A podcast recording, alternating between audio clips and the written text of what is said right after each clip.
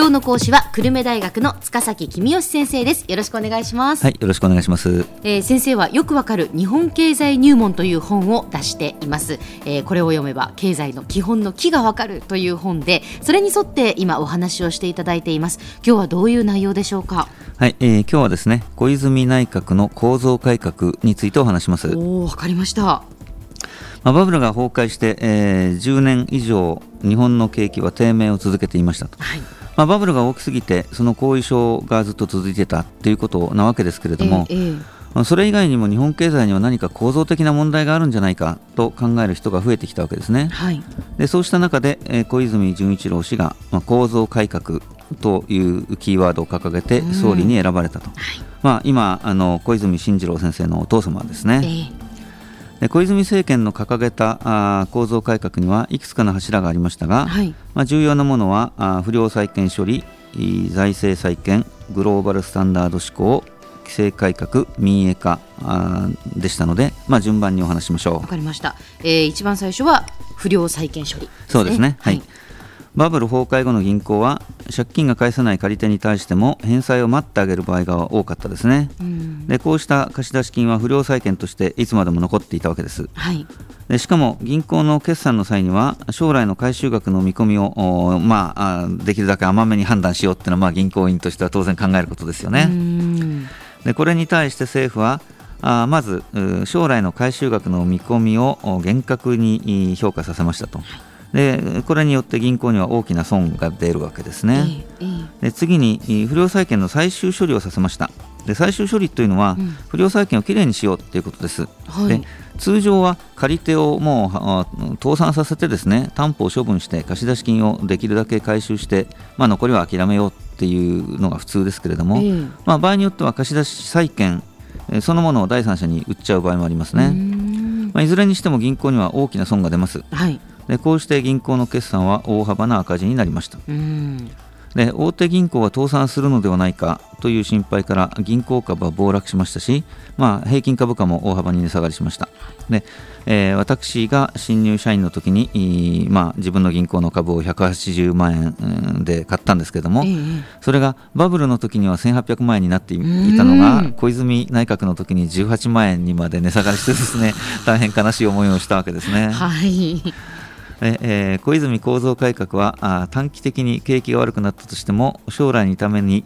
必要な改革は断固として実行するというものでしたから、ええ、まあ、借り手が倒産しても銀行が赤字に陥っても貸し渋りをしても不良債権処理をやめようとはしませんでした。で、まあ、最後の最後に本当に金融危機があ金融恐慌が心配される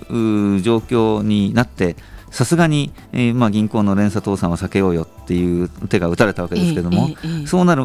ぎりぎりまで頑張り続けたわけですね。あそうなんですね、えー、あの財政再建についてはどうなんでしょうか？はいえー、財政再建についてはあ小泉氏が長期国債の発行額を増やさないという公約を掲げて総理になったことから、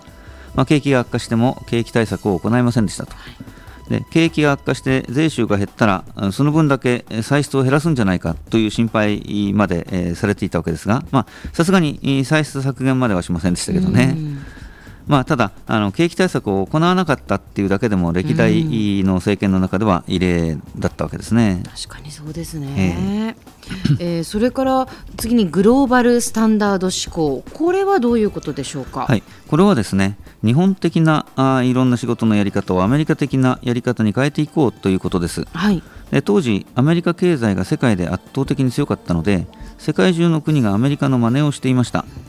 そこでアメリカ的なやり方がグローバルスタンダードと呼ばれていて、まあ、日本もそれを真似れば経済が良くなるだろうと考える人が多かったわけですね。はい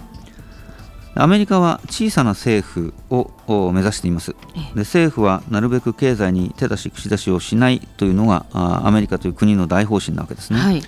でこれを真似るということは財政再建をする際に増税をして、えー、歳出を維持するんではなくて、うん、えー、増税しないで歳出を減らしていくっていう方向を考えるということになります。はいはい、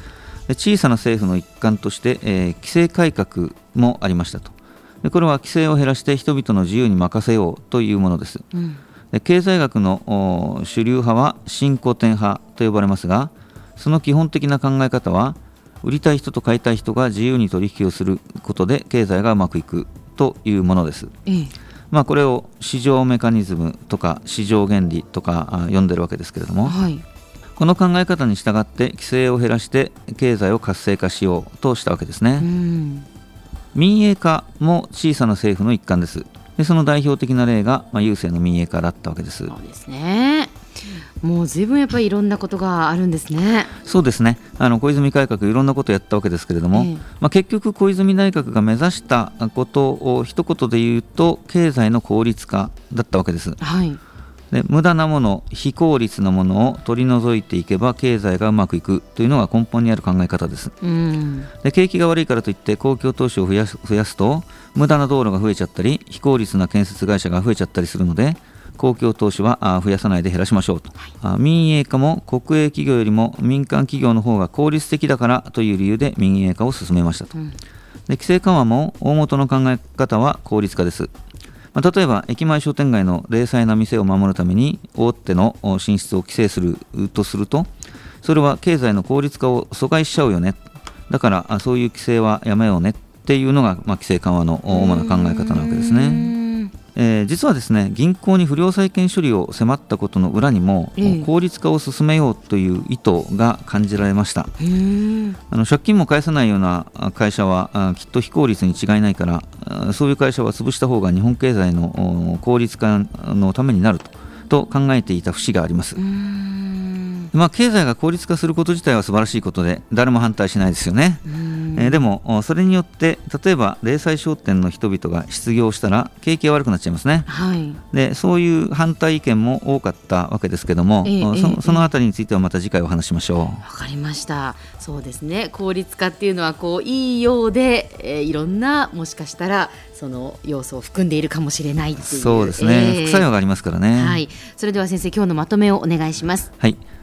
小泉内閣の推進した構造改革は長期的な日本経済の活力回復を目的として不良債権処理財政再建グローバルスタンダード施行規制改革民営化などを目指したものでした。今日の講師は久留米大学の塚崎公義先生でした。どうもありがとうございました。はいありがとうございました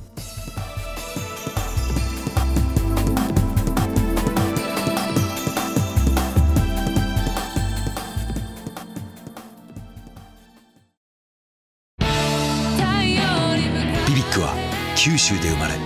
九州の人たちに光を届けています。